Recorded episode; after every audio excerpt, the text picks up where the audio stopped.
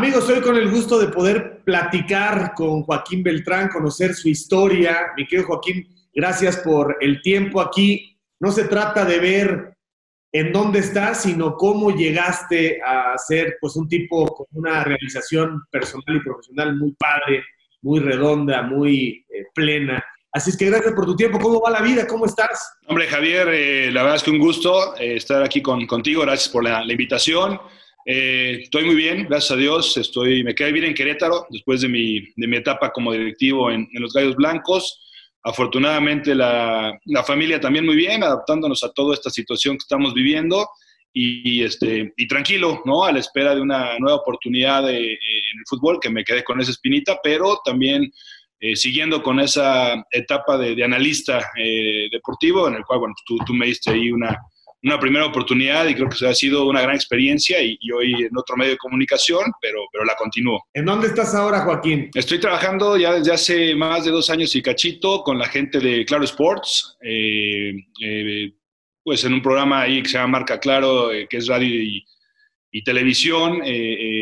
normalmente participo los miércoles en la tarde y además en las transmisiones de los partidos de, de Pachuca, León y ahora del Guadalajara también que, que tenemos esa posibilidad es una buena escala, sin duda, lo haces muy bien, pero lo tuyo, lo tuyo sigue estando construyendo un equipo de fútbol, ¿no es así? Sí, la verdad es que, bueno, me gusta mucho, la verdad es que como, como lo platicamos en su momento cuando me invitaste a, vivir esta etapa de, analista, eh, creo que la, la, disfruté y la aproveché porque, porque ves más fútbol, ¿no? Normalmente cuando, cuando estás dentro de la cancha ves eh, lo que hiciste la semana pasada y al rival, al rival que vas a enfrentar y acá, bueno, pues tienes que estar preparado para cada partido, para cada comentario, entonces ves mucho más fútbol y, y la verdad es que fue una gran experiencia.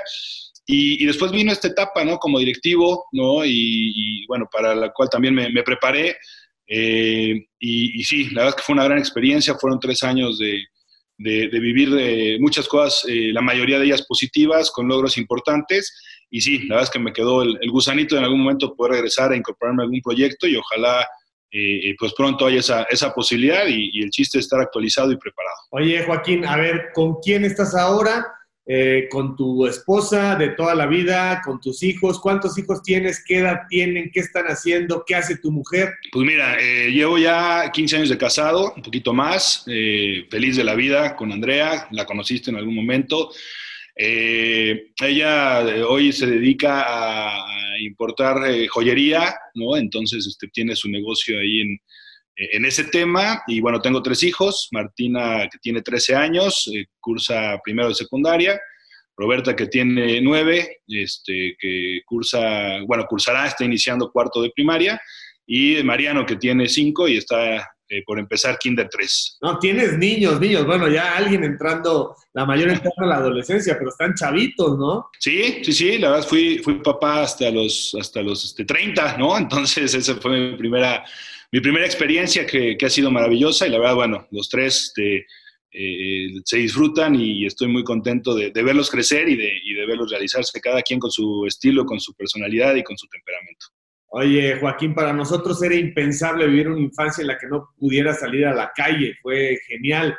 ¿Cómo crees que estén procesando esto? ¿Los ves preocupados? ¿Los ves eh, curiosos? ¿Los ves tranquilos? ¿Cómo estarán creciendo, por ejemplo, justo la edad de tus hijos, entendiendo que de pronto no pueden salir y que tienes que tapar la boca y que no puedes ir a reuniones, que no puedes ir a la escuela? Sí, la, verdad es que eh, creo que los tres lo, lo han asimilado bien eh, la parte más complicada sin duda es el tema social, ¿no? De, el hecho de ir a la escuela, no nada más por, por el tema de ir y, tomar clases, sino por el ver a los amigos, por la convivencia con ellos. Eh, buscamos los medios, ¿no? De repente con, con, la tecnología, ¿no? Algunas videollamadas, organizamos algún Zoom con dos o tres amigos. Este, eh, cuando hemos tenido que salir por alguna razón, ¿no? Por el tema de, de alguna situación médica, este, evidentemente, cuando nosotros tenemos que ir al súper o algo, bueno, pues con todas las precauciones necesarias.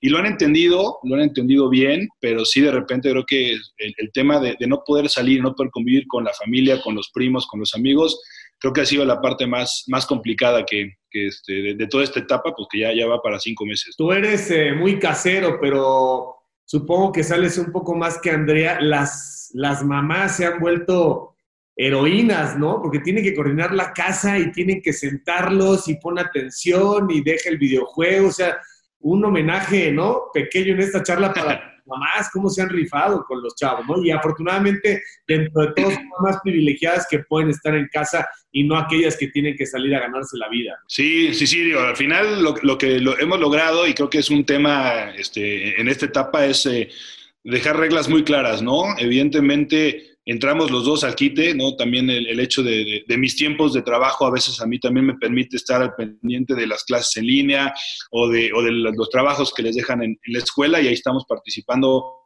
este, los dos, eh, pero vaya, o sea, sí, sí tienes que poner ciertas reglas porque, digo, en el tema de los videojuegos, sobre todo mi enano es el que más le gustan, en el tema de ver la televisión, te vuelves un poquito más flexible con, con la situación, pero sí, si no pones reglas, este, se puede volver un, un desorden, ¿no? Entonces, creo que la coordinación que hemos tenido, los tiempos, este, este, pues los tienes que estructurar porque estás todo el tiempo aquí en la casa. ¿y ¿cómo eres como papá? ¿Eres, eres blando? ¿Eres medio? ¿Eres duro?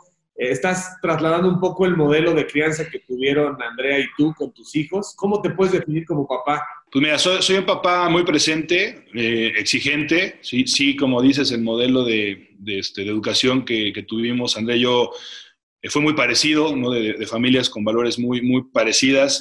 Este, de mucha comunicación y, lo, lo, trasladamos, ¿no? Siempre tratando de que las decisiones sean en conjunto, platicadas y, buscando lo mejor para, la familia. Entonces, este, me considero, como digo, un papá muy presente, muy, exigente, este, eh, pero también apapachador y, y, cariñoso. Oye, ¿tus papás viven, Joaquín? Sí, gracias a Dios tengo la fortuna de que mis padres vivan. Eh, los dos viven eh, juntos en la Ciudad de México. Eh, ambos fueron, dedicaron su vida a la docencia. Hoy los dos son jubilados ya y, bueno, creo que en una etapa muy padre porque bueno, en estos últimos cinco meses no tanto desafortunadamente, pero, pero son abuelos jóvenes, abuelos que tratan de disfrutar a, sus nietos y, este, y, afortunadamente sanos también, con todos los cuidados que, que, requiere la situación que vivimos. Oye, yo sé que tu papá fue alguien fundamental en tu vida en el fútbol, ¿no? Una guía, alguien que estuvo todo el tiempo eh, coachándote, alguien que te dejó volar cuando era necesario, ¿no? Me acuerdo que pocos casos en el fútbol mexicano de un padre tan ejemplar, tan cercano, ¿no? Llevando a su hijo en cada una de las etapas, pero ya permitiéndote volar, cortando la rama cuando era, cuando era necesario, ¿no?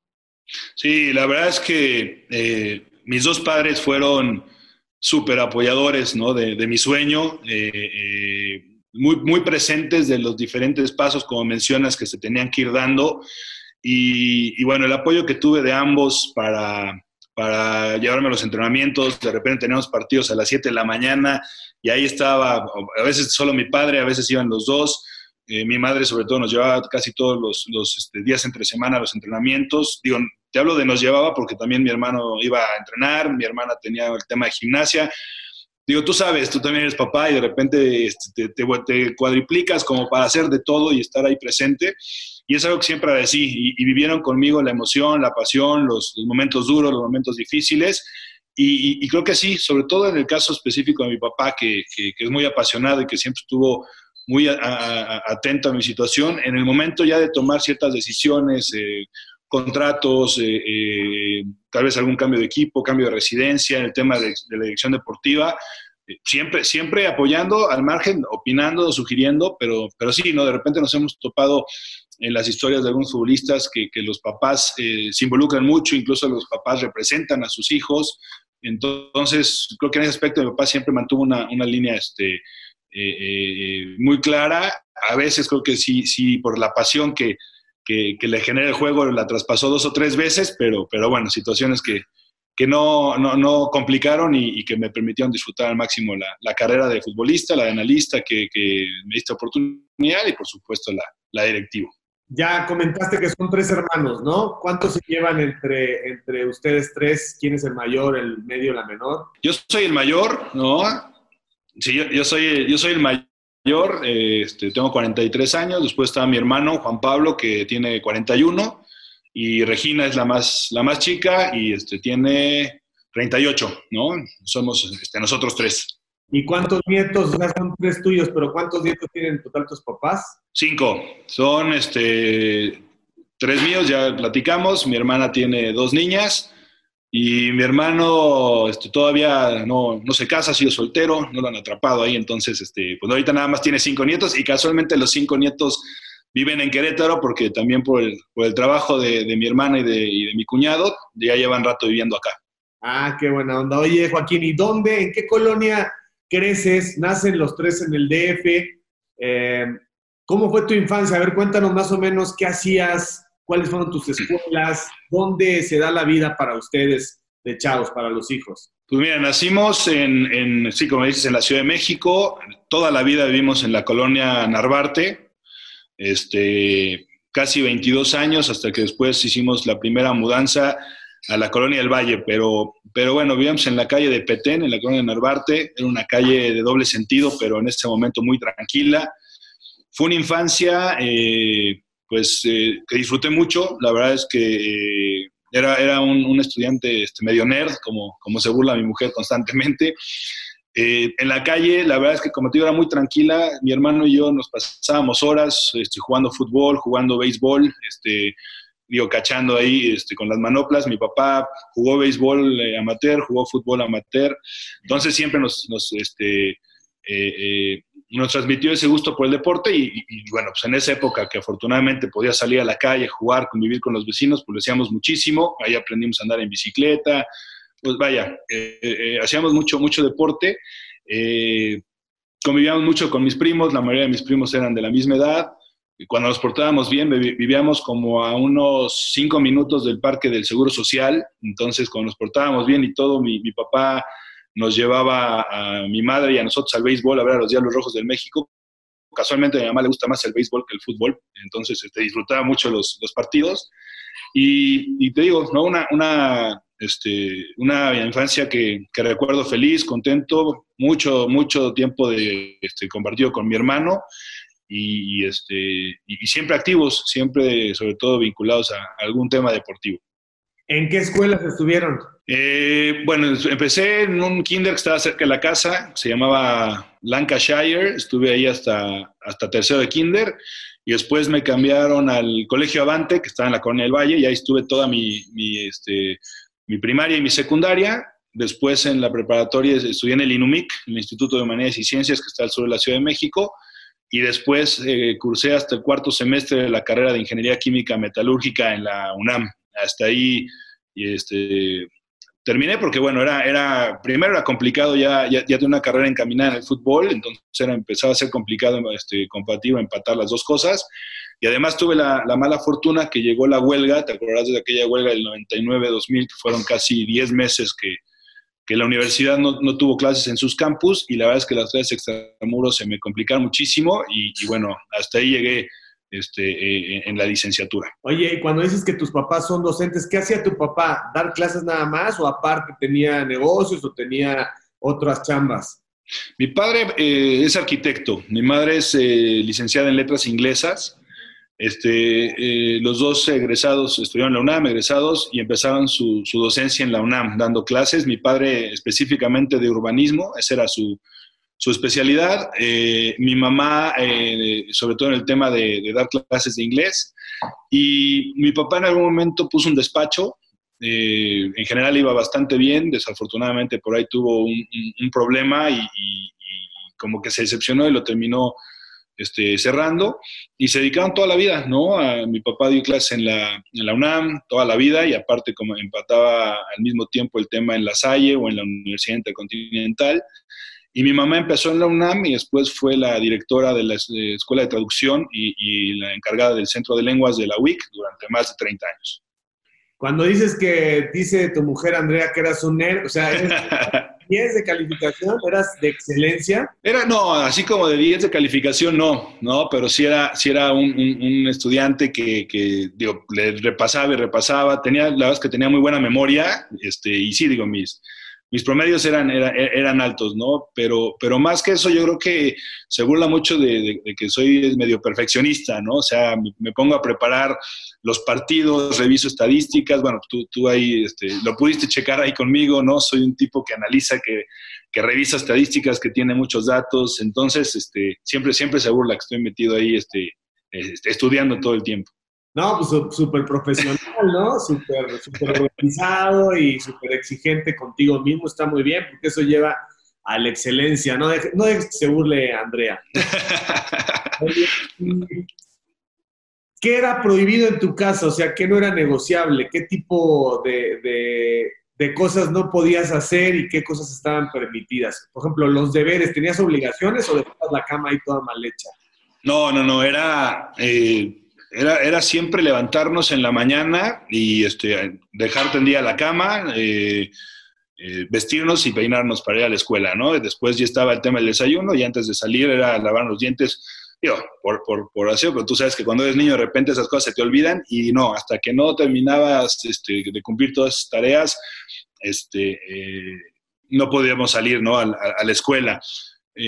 Fijo, teníamos que hacer ejercicio, ¿no? Normalmente de lo que más me acuerdo era que en Pumitas, porque empecé desde los cuatro años, normalmente un día a la semana tenías el entrenamiento y el sábado eran los partidos. Dependiendo de tu categoría, a veces el entrenamiento era martes o miércoles o jueves, dependiendo del día que te tocara. Y entonces los otros dos días era hacer este, natación, ¿no? Y entonces me acuerdo perfecto que terminando la, escuela, mi mamá a veces ya nos llevaba los toppers este, con la comida lista. Comíamos en el trayecto para llegar a Pumitas a entrenar o para llegar a la acuática donde tomábamos clases. Y, la rutina era que terminando el entrenamiento o terminando la natación, en la natación nos bañábamos ahí mismo. Terminando el entrenamiento llegábamos y a bañarse y fijo hacer la tarea. O sea, no había de otra, hacer la tarea y hasta que no terminábamos teníamos la, el chance de cenar, ¿no? Sí habíamos como una, una rutina de, ciertas cosas que teníamos que hacer y este, pero vaya, siempre el tema clave en, la casa fue también hacer, siempre tener actividades y hacer ejercicio. O sea, no tenías tiempo de hacer travesuras, estabas muerto por la escuela y el deporte, ¿no? Sí, la verdad es que éramos, digo, normalmente eran tres días a la semana, ¿no? Había una o dos tardes que sí eran, eran libres y, sí, evidentemente, digo, de las travesuras más claras eran los varios vidrios que rompimos mi hermano y yo. Teníamos ahí este, la fortuna de tener un pequeño jardincito ahí en, la colonia Narvarte y jugábamos fútbol, mi hermano y yo, y, bueno, sí, nos, nos, echamos ahí este, varios vidrios. Ya sabes, de repente te cacharon que te comiste un chocolate cuando no debías, etcétera, pero, pero sí, sí había tiempo también para hacer travesuras. Y fíjate, la gente no sabe, ya lo comentaste, pero eres un gran conocedor y aficionado al béisbol, ¿no? Sí, la verdad es que me encanta el béisbol. Jugué un ratito de chiquito. Mi padre, como les platiqué, jugó este, eh, eh, en temas amateurs y sobre todo nos llevó muchísimos años al Parque del Seguro Social. Como te decía, nos quedaba muy cerca. Somos este, fanáticos de los Diablos Rojos del México. Y bueno, mi mamá, inclusive, y ahorita ya no me acuerdo, pero mi mamá sabe llevar perfectamente un box score, nos explicaba que, que si era un out del 4 al 3, o digo, todas esas cuestiones, y disfrutábamos mucho, ¿no? Y no había una, una emoción más grande de ir al, Parque del Seguro, ponerte en la zona de foul con, con, este, con, con, este, con la manopla, y por ahí nos cayeron a mi hermano y había alguna vez un, un foul, y bueno, agarrar la pelota era emocionante, pero sí, la verdad es que, bueno, me, me encanta el béisbol y, bueno, toda esa emoción y toda esa pasión me la transmitió mi, mi papá, ¿no? La pasión por los Diablos en México y por los Yankees en Estados Unidos. ¿Y también el americano y el básquet o no? Me gusta, digo, me gusta ver el deporte, este, eh, me gusta el, el americano, le, le, voy a los vaqueros porque mi tío, hubo una época, mi tío materno, que aparte es mi, este, mi padrino de bautizo, tuvo una época en donde trabajaba haz de cuenta que se iba dos meses a Dallas por su, chamba, regresaba un rato, después otra vez, y bueno, nos trajo a mi hermano y a mí este, cualquier cantidad de souvenirs de los vaqueros, y bueno, a partir de ahí empezamos a, irle a los vaqueros en la casa. Y en el, en el básquetbol, bueno, este, crecí viendo a Larry Bird y a la Zora Mahale y a Robert Parrish y, a Danny Ainge, a todos esos grandes jugadores de los Celtics. Entonces, digo, sí tengo afinidad con, con ellos dos, pero digamos que si el, el, deporte que más me gusta después del fútbol es, es el béisbol. Oye, Joaquín, ¿y una educación religiosa? ¿Iban a misa? ¿Sigues yendo a misa? ¿Eres creyente? ¿Tus papás siguen siendo creyentes?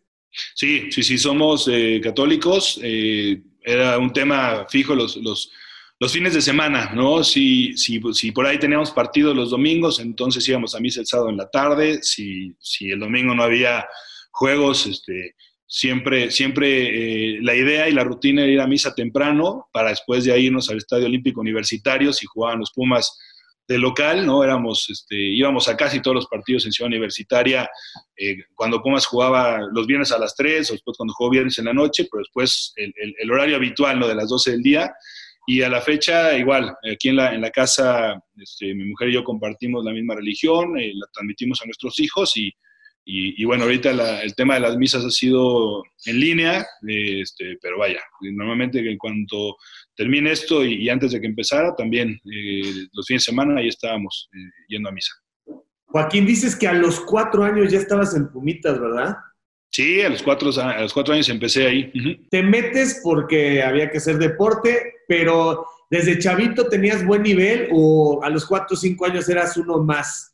¿Ya crees que desde ese momento un niño de pronto puede destacar o hay que esperar a los 10, 12? Mira, digo, empezamos a los cuatro porque sí, teníamos que hacer deporte y porque mis papás, digo, a mi papá le encantaba el fútbol y tenían la oportunidad que por el hecho de ser catedráticos de la UNAM, pues sus hijos podían entrar eh, directamente a la escuela de, de Pumitas, ¿no? Entonces, como que las cosas se conjuntaron yo sí creo que a los cuatro años hay, hay jugadores que, este, que ya, o hay niños que ya dices, este, este trae algo, esto, este, este, niño es diferente a los demás.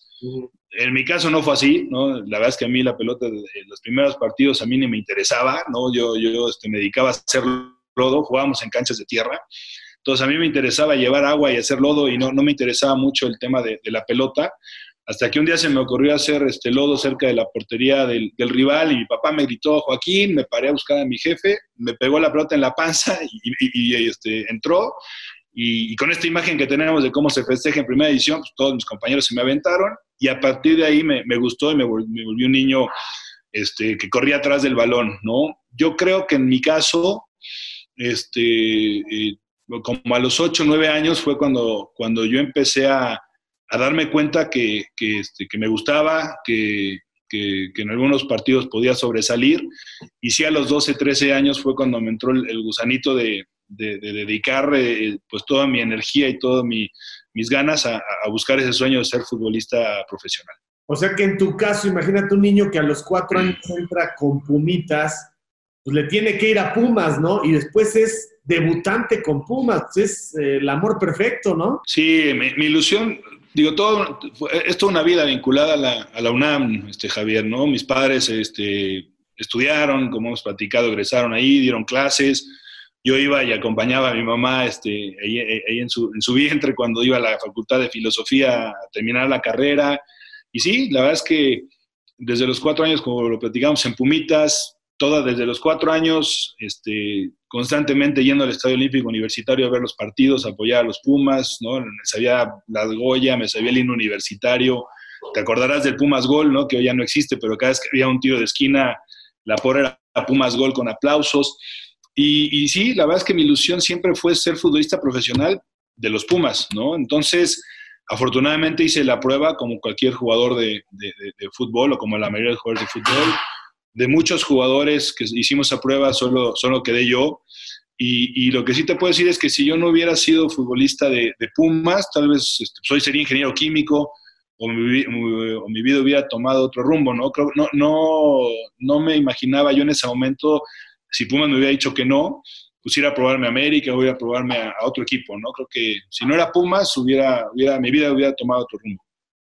Bueno, y empiezas a crecer en la organización, empiezas a, dedicarle más tiempo, a interesarte más. Estás viendo a Hugo Sánchez, supongo, ¿no? Estás viendo eh, el ejemplo de Hugo, bueno, eras muy chiquito, pero va viendo, te tocan años de mucha inspiración de Pumas, ¿no? Cuando tú eres niño, Pumas no está como hoy, perdón, pero pues hoy está totalmente desolado el equipo de Pumas cuando tú eres chico, Pumas vive muy buenos momentos. Sí, sí, sí. Digo, tengo grandes memorias de haber ido al Estadio Olímpico, de terminar, eh, terminando los partidos, esperar a que los jugadores salieran, ¿no? Guardaba, por ahí las he de tener, ¿no? En tantas mudanzas no las he sacado, pero eh, por ahí he de tener algunas playeras que recuerdo que me firmaron Manolo Negrete, Luis Flores, Pablo Luna, Enrique López Arza, eh, que no tengo, o sea, yo estaba muy chiquito, ¿no? No tengo esa memoria de, acordarme, tengo la memoria de, las fotos con ellos, de la plática con ellos terminando los partidos, pero no tengo la memoria del tema táctico y de cómo, y, de cómo jugaba ese Pumas, ¿no? Pero eh, sin duda, y por las pláticas con mi papá, eh, pues, e, esa época de Pumas fue grandísima, ¿no? Los, los títulos del 78, del 81, ¿no? Grandes jugadores, la mayoría seleccionados nacionales. Y después ya crecí siendo mucho más consciente, ¿no? Evidentemente mi ídolo es Hugo, ¿no? Por, porque salió de Pumas, porque eh, era ritual en la casa eh, ver los partidos de, del Real Madrid, ¿no? Cuando los transmitían y, ver a Hugo. Y también ya crecí viendo a, una defensa ya, ya, ya, con más conocimiento de mi posición y, de, y del fútbol en sí, pues conformada por, por este, cuatro grandes jugadores, ¿no? Que eran el Capi Ramírez Perales y Abraham Nava, por Claudio, que Claudio es mío, aunque en esa época jugaba lateral derecho, y, por Toño Torres Servino, por Roberto Medina, ¿no? Que luego alternaban la, la, lateral izquierda, ¿no? Pero crecí viendo ese, ese gran equipo de Pumas que después fue campeón en 90-91, pero ahí sí ya mucho más consciente y analizando nada más el, eh, o, el, o apoyando nada más el equipo, sino viendo movimientos, viendo recorridos, viendo coberturas, todo eso que que sabes que son los fundamentos que debe tener un defensa central. O sea, que picaste piedra desde los cuatro años. Joaquín, ¿qué tan cierto es esta parte que de pronto se dice y maneja muchísima gente que en estas organizaciones, en Pumas, en América, en Cruz Azul, hay que ir pagando, hay que ir incentivando un poco a los eh, formadores para que acepten al chavo, no para que lo debuten, sino para que ahí esté. ¿Qué, qué, piensas de, de, la gente que, que, cree eso? Mira, Javier, desafortunadamente, o sea, a mí nunca me tocó vivirlo, ¿eh? O sea, yo, yo eh, crecí eh, vinculado al fútbol, eh, crecí en el tema deportivo y crecí con, con las categorías diferentes según mi edad. Fui avanzando, por, supongo, y, y, siempre me lo hicieron ver así por mi calidad, ¿no? pero, pero a mí nunca me tocó vivir una situación así, ¿no? Me tocó vivir una gran eh, etapa directiva con el mando del ingeniero Aguilar Álvarez, que en paz descanse, con el ingeniero Raúl Borja, que siempre estuvo ahí a, este, a la derecha, ¿no? Del, ingeniero Aguilar Álvarez. Me tocó una etapa con Juan José Muñante, me tocó que me debutara Luis Flores. Yo nunca viví una situación así, ¿no? Eh, evidentemente es difícil decir que al 100% que en México no sucede, porque sí tenemos y sí sabemos de casos en los cuales eh, eh, desafortunadamente eh, subieron papás que tuvieron que, tomar una decisión al respecto, pero, pero vaya, ¿no? Yo, yo lo que he visto y lo que vi en mi época de fuerzas básicas de Pumas hasta que llegué a la posibilidad de debutar en Primera División, nunca vi a nadie vivir una situación como, como esta y creo que es algo que tenemos que, que erradicar, ¿no? parte esencial de lo que nosotros hicimos en Querétaro eh, como directivos, eh, en específico en las fuerzas básicas, era eso, ¿no? Eh, que, el jugador llegara por su calidad, que, que creciera y que pudiera llegar a, ser jugador de primera edición por, porque cumplía los procesos y porque su calidad se lo permitía, ¿no? Entonces, pues esa es una cuestión que tenemos que corregir y que tener muy clara que en el fútbol mexicano, entre más limpieza haya en, el, en las fuerzas básicas, creo que más real es la competencia. Y cuando tú estabas en esas fuerzas básicas, realmente estaban bien atendidas, porque los procesos eran muy estables y a tiempo y había la identidad, o sea, imagínate un chavo de cuatro años, pues no solamente quiere a Pumas, o sea, Pumas está dentro de su esencia.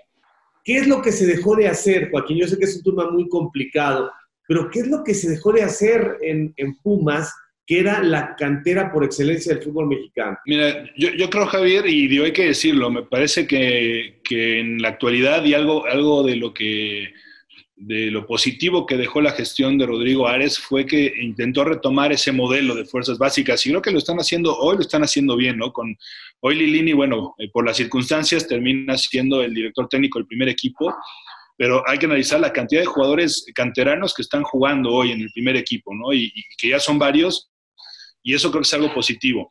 Yo creo que hubo un, momento, y lo, he compartido y lo he platicado con, con, varios de los jugadores de mi generación y de generaciones anteriores, que, tengo la fortuna de, tener una buena amistad y, tener comunicación con ellos.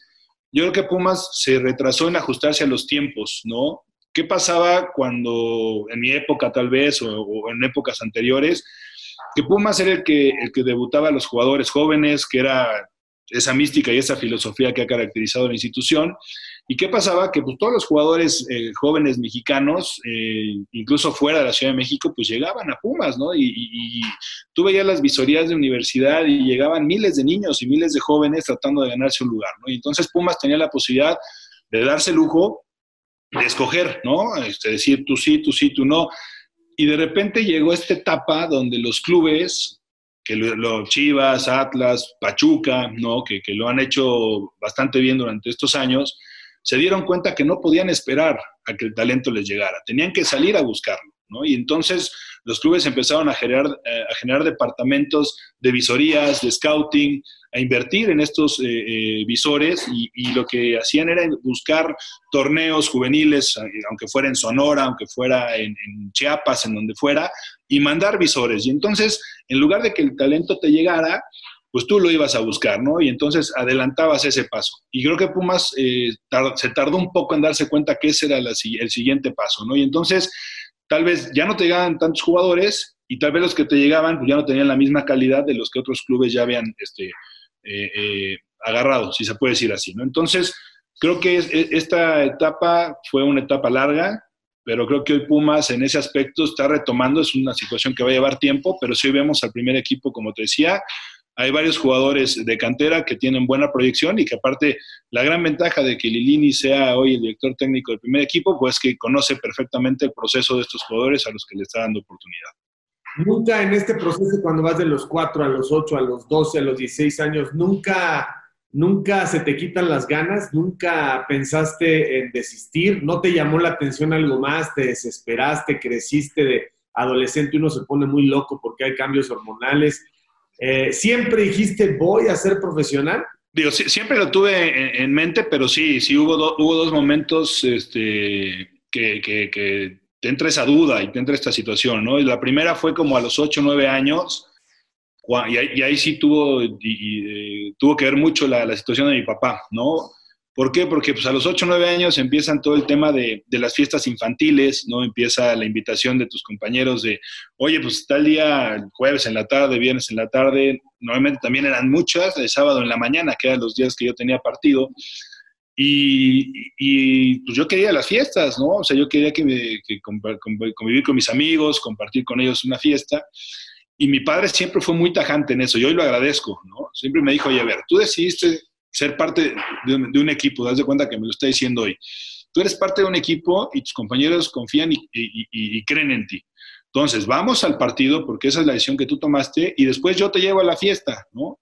Evidentemente hubo fiestas en las que llegué y igual ya habían partido la piñata, ya habían partido el pastel y eso, y, yo me, enojaba, ¿no? Entonces yo le, le, decía, oye, pero es que yo quiero ir a la fiesta y entonces ya no quiero ir al fútbol. Y entonces creo que fue una de las dos etapas donde, donde me costó trabajo, ¿no? Pero mi papá siempre fue muy tajante y, reitero, a la fecha lo agradezco. Y la segunda etapa fue ya en la, en la etapa de la preparatoria. Yo estudiaba, como te platiqué, en el INUMIC. En esa época yo no, yo no en, en, Pumas o en la universidad hay dos equipos que representan a, los Pumas en tema de fuerzas básicas. Las fuerzas básicas del club, que dependen directamente de, de, de, Club Universidad, y el representativo de la UNAM, que depende directamente de la UNAM yo participaba en ese, en el representativo. Entonces, mis, dos primeros años de, preparatoria, pues todo, todo cuajaba muy bien porque yo estudiaba en la mañana y entrenaba en las tardes. Y el último año cambiaron los entrenamientos a la mañana y yo quería seguir estudiando en UNIC. Estaba muy contento y tomé la decisión de, de, dejar, entre comillas, un poquito el fútbol organizado, o sea, el tema específico del representativo, para terminar la preparatoria donde yo quería y sí fue de, bueno, si el fútbol es para mí, será para mí. Y afortunadamente después tuve la oportunidad de, conocer a Pablo Luna, ¿no? que Pablo era el, que se había quedado como director técnico en ese momento del primer equipo porque Tuca se había ido a dirigir a Chivas. Y él es el que me invita a, hacer la prueba, conociendo un poco ya mis antecedentes de, todos los años en el fútbol. Y, bueno, ya, el resto es historia, ¿no? Pero yo creo que fueron los dos momentos donde sí el tema de, de, la carrera profesional de futbolista este, eh, quedaba en duda un poquito. Qué bueno que apretó tu papá, pero es muy delgada la línea, ¿no? Es muy delgada la línea. Luego, papás que dicen, bueno, este, pues, ve, ándale a las fiestas, ¿no? Pero él como que dijo, voy a tratar de contener un poco y mira, como bien dices, hoy lo agradeces y es el resultado. A veces hay gente que se le pasa la mano y termina siendo un conflicto, pero ni hablar, en ese momento son mucho más maduros y están con más experiencia de vida y creo que fue una gran decisión él apretarte un poco en esa decisión, ¿no? de eh, acuerdo. ¿Qué tanto, Joaquín, qué tanto eh, va importando más la mentalidad que las propias condiciones técnicas de un futbolista? eh, porque justo en ese proceso de formación tienes chavos súper talentosos, pero con una familia disfuncional, pero mal comidos, pero eh, digamos muy vulnerables en términos de la noche, del alcohol, del cigarro, en fin. Es ahí donde se divide, ¿verdad? No, no es tanto el virtuoso, sino el que, aparte de saber jugar al fútbol, pues tiene la cabeza fría y la cabeza donde debe de estar. Sí, de acuerdo, ¿eh? o sea, eh, el llegar a ser futbolista para mí, además de ser un tema de, calidad, porque algo tienes que tener para, para, ser futbolista profesional, ¿no? Digo, ya, ya en el tema del análisis, a la gente le podrá gustar o no cómo jugabas, le podrá gustar o no tu estilo, pero si llegaste, si llegaste a primera división es porque algo, algo eh, bueno deportivamente tienes que, que tener. Ahora, es una, también una carrera de resistencia, de paciencia, de disciplina. Yo te puedo decir que en este trayecto de muchísimos años, este, yo vi jugadores en mi posición, digo, en otras posiciones, grandes jugadores, pero en mi posición con los que directamente yo competía, vi jugadores que, que yo creo que tenían mayor talento que yo, ¿no? Pero a mí nadie me ganaba en, en, la disciplina y en, y en la mentalidad de querer llegar a donde yo quería llegar, ¿no? Y, como te digo, a veces es, esa mentalidad y esa, esa paciencia y esa resistencia y el aprovechar las oportunidades se vuelve clave, ¿no? Y entonces a veces no llegan tal vez los que tenían las mejores condiciones, sino llegan los que tienen condiciones y aparte fueron disciplinados, se prepararon, tuvieron paciencia y aprovecharon el, el momento justo, ¿no? Entonces, eh, de repente aparte hasta te da coraje, ¿no? Eh, había jugadores en, en, tercera, en segunda división que fueron mis compañeros y que decías, híjole, es que este si llega la va a romper y desafortunadamente no, no tenían esa convicción, no les atraía tanto el, ser profesionales, preferían estar en su casa, ¿no? Digo, yo, yo me acuerdo de un, jugador que, que vivía en, en, Morelos, que todos los, los, compañeros decíamos, es que este, este cuate es un crack, es un tipo que tiene la once y es diferente y de repente este, cada dos semanas teníamos que ir uno de nosotros por él a Morelos para que se viniera a entrenar porque no, no le interesaba, ¿no? Y, y, nunca llegó, ¿no? A, a, a, ser jugador de primera división. Hay muchas historias de esas, Javier, y, sí creo que, que más allá de las cualidades que las debes de tener, el tema de disciplina, mentalidad, respeto a tu profesión se vuelven clave para que un jugador llegue a ser futbolista profesional. Bueno, vas avanzando y cuéntanos el día del debut. ¿Cuándo te enteras que vas a debutar? ¿Cuánto tiempo antes? Eh, ¿Esa misma noche? ¿Ya venías intuyendo un poco por el trabajo en la semana? ¿Algunas convocatorias de seleccionados? ¿Cómo se da esa oportunidad que hay que esperarla por años? Medio lo intuía, pero yo, yo me entero el mismo día. O sea, el mismo día que, este, que, que debuto es el día que, que, digo, me entero porque yo ahorita te platico la historia yo llevaba ya un proceso, eh, Pablo Luna inició ese, ese, torneo, que como te platicaba fue el que me invitó a las, a las este, visorías y, fue parte importante para que yo me quedara ya en el equipo de segunda división de, Pumas. Y viví el proceso como normalmente se vive, ¿no? El primer equipo entrenaba en la cancha 2 y el, equipo, el, equipo de segunda división en la cancha 5, ¿no? Para la gente que no, no ubica estas canchas en Ciudad Universitaria, están una este, arriba de la otra, a desnivel. nivel y entonces cuando el equipo de, este, este, el primer equipo que entraba en la cancha 2 necesitaba complementar algún trabajo, lo único que hacían era mandar ahí a un auxiliar o a alguien a decir al profesor Muñante, oye, este, necesitamos un central y un contención para que complementen el trabajo este, del primer equipo. Entonces empecé a vivir ese proceso ¿no? de, de, entrenar con el equipo de segunda y de repente complementar algunos trabajos este, con, el, con, con primera división.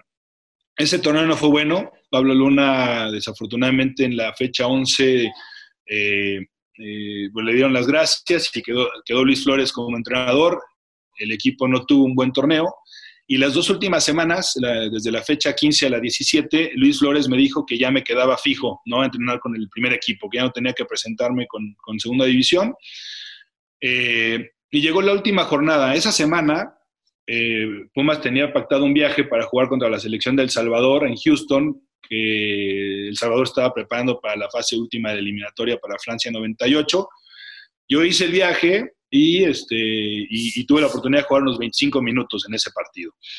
Regresando, en esa época en Pumas, algunos equipos ya las, este, ya las tenían, Pumas no, el tema de las concentraciones. Entonces, entrenamos el sábado, Luis eh, decide citar a todos los jugadores, a los 25 jugadores que conformábamos el plantel, el domingo a las 10 de la mañana y jugábamos contra Morelia que era un partido ya intrascendente para los dos. Ni Pumas ni Morelia iba íbamos a calificar en ese, en ese torneo.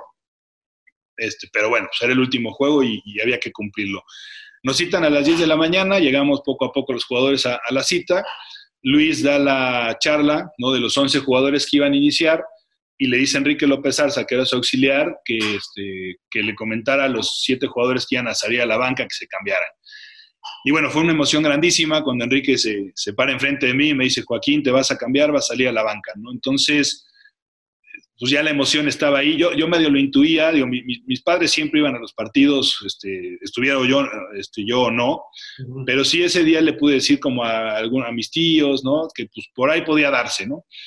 Entonces este, salí a la banca, el primer tiempo, como sabes, normalmente estás viendo ahí el juego, yo, estaba impactado y feliz de ver el partido en primera fila.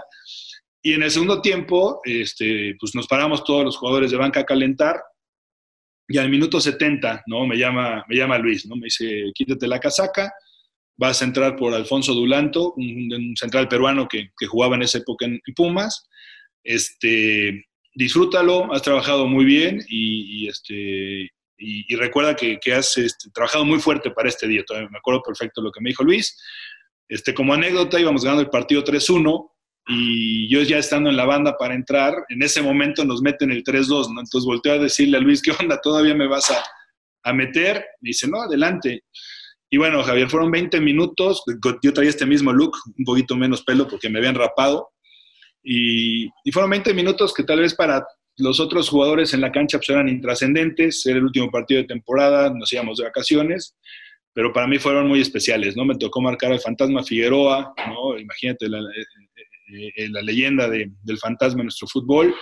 Y, este, y fue el primero de, de, mis partidos en primera división y, lo disfruté muchísimo. Fue un 24 de noviembre de 96 en, en Seúl, Pumas Morelia. Fíjate, tienes la fecha muy fresca. Y los primeros contratos, Joaquín, son contratos en Pumas muy, muy modestos, ¿no? Sí, sí, son, son modestos porque al final eh, está el tema de la proyección. Y, y, esa era una dinámica que el ingeniero Aguilar Álvarez la tenía clarísimas, ¿no? Su, su, idea de, debutar a los jugadores, de darles proyección y después venderlos, ¿no? Que al final de cuentas, eh, por, la, por el modelo de gestión del club, ¿no? Que es una AC, eh, este es el, el, mayor eh, ingreso en el negocio para, para, Pumas, ¿no? Generar a sus futbolistas, que sí te cuesta cierto dinero en fuerzas básicas, pero que nunca será como la, la venta, ¿no? Y esa venta te permite pues contratar a otros jugadores y darle posibilidad eh, a las fuerzas básicas de seguir eh, eh, pues formando a los mismos. Entonces, pues sí, digo, mi primer contrato era medio, medio de risa, la verdad. Cuando se da mi debut en primera división, ya para el siguiente torneo me hicieron un contrato más amplio de más años, hubo una mejora económica importante, pero bueno, nada, nada comparado con los sueldos que hoy se pagan en el fútbol. Pero era un esquema de negocio, un esquema de contrato, perdón, que de acuerdo a lo que tú participaras, pues te ibas ganando los incrementos, ¿no? Entonces, afortunadamente desde mi debut, eh, este, después de mi debut, perdón, eh, rápidamente pude ser un jugador constante en el primer equipo, ¿no? El segundo torneo por ahí tuve, jugué cinco partidos, uno por ahí, uno contra América de titular que, que marcó mi carrera, y ya ese, ese torneo calificamos a la liguilla, y ya en la liguilla fui titular, y a partir de ahí ya no, ya no este, eh, cedí mi, lugar, ¿no? Y, entonces, evidentemente, la estructura de mis contratos permitieron que, subiera eh, este, pues, mi sueldo de una manera más rápida. Pero hoy viendo que estuviste ni más ni menos que 10 años en Pumas, quizás si hubieras salido antes, hubieras tenido mejores ingresos en la carrera. O sea, hasta que llegas con el Necaxa ahí sí das un brinco tremendo, ¿no? Sí, al final mis últimos años en Pumas, este, fueron, ya, ya, diferentes, ¿no? O sea, yo pude haber salido de la institución antes, sobre todo tuve, tuve, bueno, una oferta en España en su momento, la única que tuve para salir del país, que desafortunadamente no se concretó, era con el Murcia, ya se habían hablado, ya se habían puesto de acuerdo entre directivas, ya habíamos hablado de temas este, de, de, contrato y de sueldo y eso, pero eh, fue cuando vino el ajuste de los pasaportes comunitarios, te acordarás, y entonces yo no tenía pasaporte comunitario, eh, la, reglamentación solo permitía dos, dos jugadores eh, extranjeros, ¿no? Eh, o sin pasaporte comunitario en la liga, y en ese momento el Murcia ya tenía ocupadas esas dos plazas, entonces mi situación eh, se cayó y, nunca volví a tener ahí una posibilidad. Y la otra fue eh, para Toluca, ¿no? Pero eso fue antes del 2004, ¿no?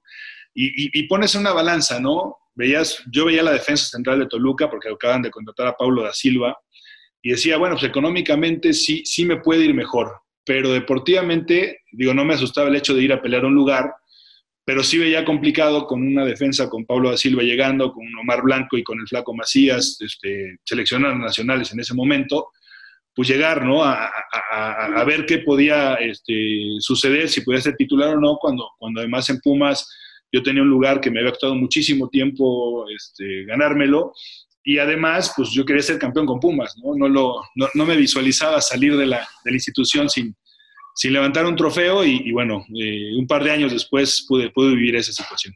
Por ejemplo, tu primer sueldo, cuando dices que era muy, muy este, simbólico, ¿estamos hablando de qué? ¿De unos 6 mil pesos de hoy? No, no, no, no. Yo, yo ganaba, mi primer sueldo fueron 1.500 pesos mensuales. Ajá. Ese fue mi primer sueldo, o sea, mis, mis quincenas eran de 700 y tantos pesos, ¿no? En, esa época, ¿no? Y, reitero, es un tema que hoy es eh, abismalmente diferente, pero eh, la verdad es que en Pumas se compensaban por muchísimas situaciones, ¿no? Y después ya siendo titular o siendo ya jugador de primera edición, sí, sí, el, sí el brinco fue, fue este, digo, sin ser algo este, demasiado llamativo, pero, pero sí fue interesante.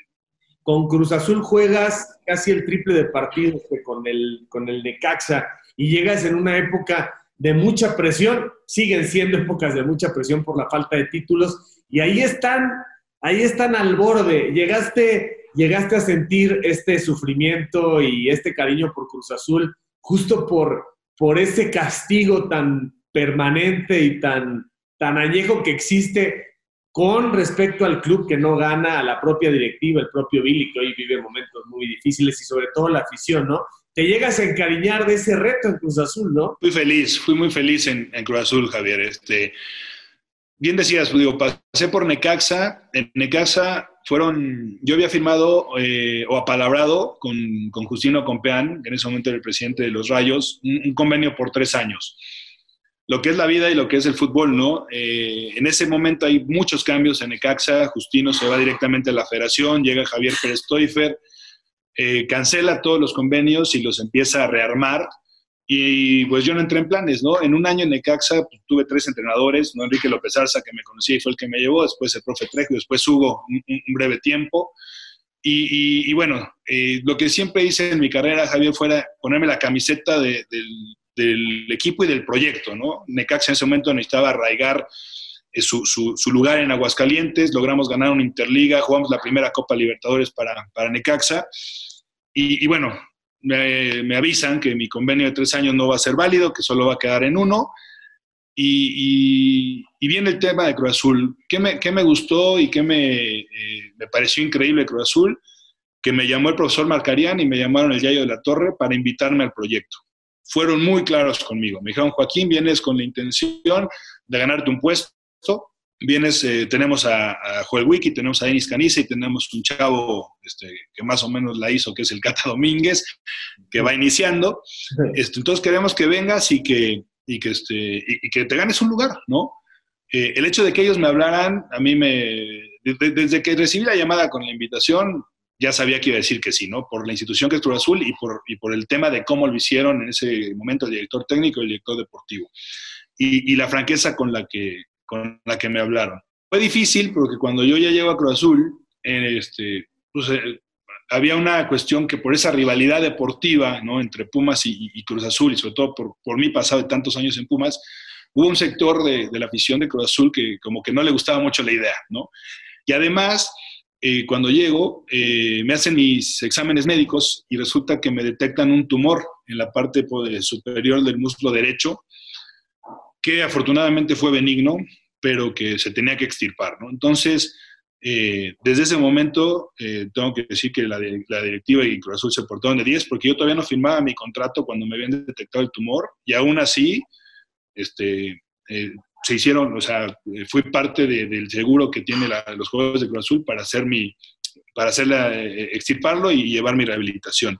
Gracias a Dios, como te decía, fue benigno, entonces mi, pretemporada inició un poquito después. Yo, yo fui un jugador elegible para el profesor Marcarían por ahí de la fecha 5, o sea, no, no pude participar en las primeras este, fechas. Y, este, y, al principio sí me, desesperé un poco, ¿no? Porque había trabajado muy fuerte este, para, estar al, al, 100%. De repente el profesor eh, Marcarían incluso por ahí metía un contención de central y eso a mí me, me estanteaba un poco. Pero si algo le admiro y le, respeto mucho al profesor es que siempre fue muy directo conmigo. Y un día lo enfrenté, ¿no? Y le dije, este, profesor, pues, yo soy central, de repente en mi posición habilita a alguien que no es, el, no es de esa posición. dijo, Joaquín, estás trabajando muy bien, vas por muy buen camino, pronto vas a tener una oportunidad y ojalá el día que la tengas aprovechala, porque si la aprovechas te voy a respaldar. Y, la, oportunidad llegó por ahí dos, tres partidos después, jugamos en Pachuca con ese Pachuca que era un equipazo. Gracias a Dios a mí y al equipo nos fue muy bien. Y a partir de ahí no me perdí un solo partido con, con Cruz Azul, ¿no? yo quería ser parte desde que, desde que llegué de ese equipo que rompiera la racha, ¿no? Que rompiera, en ese momento eran 10 años, digo, hoy, hoy desafortunadamente ellos son más de, este, del doble, pero yo lo que vi en, ese, en, mi, en mi percepción y en lo que yo quería, y en ese grupo de jugadores del 2008 que desafortunadamente perdimos las dos finales, veía una intención muy, muy grande de, ser ese equipo que rompía la racha, de ser ese equipo que levantara el trofeo y, que cortara esos, en ese momento, pues 10 años que Cruz Azul no había sido campeón y, eh, campeón y lo intentamos muy, muy fuerte, ¿no? Este Javier, creo que éramos un equipo muy sólido, con, grandes jugadores en todas las líneas, bien dirigidos eh, primero por Marcarián, después por Benjamín en la segunda final. Y, bueno, el, el tercer, mi cuarto torneo en Cruz Azul, creo que no fue tan bueno, aunque por ahí llegamos a la final de Liga de Campeones de CONCACAF, pero la realidad es que Atlante en ese momento sí estaba mejor que nosotros y, y fueron tres finales ¿no? en, en Cruz Azul en, dos años que, que, desafortunadamente no pude ganar ninguna.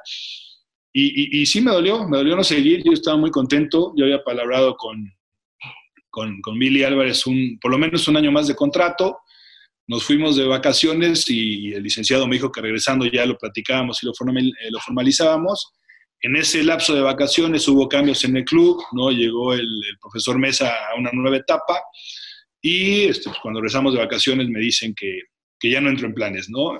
Fue doloroso porque la verdad es que me encariñé con la institución, quería ser parte, como te decía, de ese equipo que, rompía la racha y, la verdad estaba y siempre estuve muy agradecido por, por esa etapa en, en, Cruz Azul y evidentemente me hubiera gustado regalarles a, a todos los aficionados pues, la posibilidad de, levantar un trofeo y de que vivieran un campeonato eh, en mi etapa en, ese, en, esa institución. ¿Qué piensas de que se dice, se dijo y se sigue eh, manejando el tema de que lo que les falta, independientemente de quienes pasen esa calidad, que se ponen nerviosos, que no saben cómo soportar la presión en las finales, a este equipo existe eso, o no existe, y a este equipo ¿Cómo lo ves? ¿Cómo lo ves eh, en facultades futbolísticas y mentales como para pensar en que sí es cierto que está más sólido que el resto? Tiene un gran 2020 y otra vez es líder general. ¿Cómo ves? Mira, yo, yo, yo creo que, eh, lo, que lo que hace difícil el tema de Cruz Azul es la cantidad de tiempo sin ser campeón, ¿no? Yo lo que creo es que hay que analizar finales final por final para que un equipo llegue a una final, y Cruz Azul es el equipo que más finales ha jugado, o uno de los equipos que más finales ha jugado en torneos cortos, eh, algo hay que hacer bien para llegar, ¿no? Y creo que hay finales, eh, eh, y, las finales hay que analizarlas de una en una. hay finales donde fueron superados por el rival, o fuimos, fuimos superados por el rival, este, como la que te platico de Atlante. Hay finales donde, donde competimos hasta el final y donde luchamos hasta el final y yo también creo que hay finales donde en el fútbol para mí la suerte sí influye, ¿no?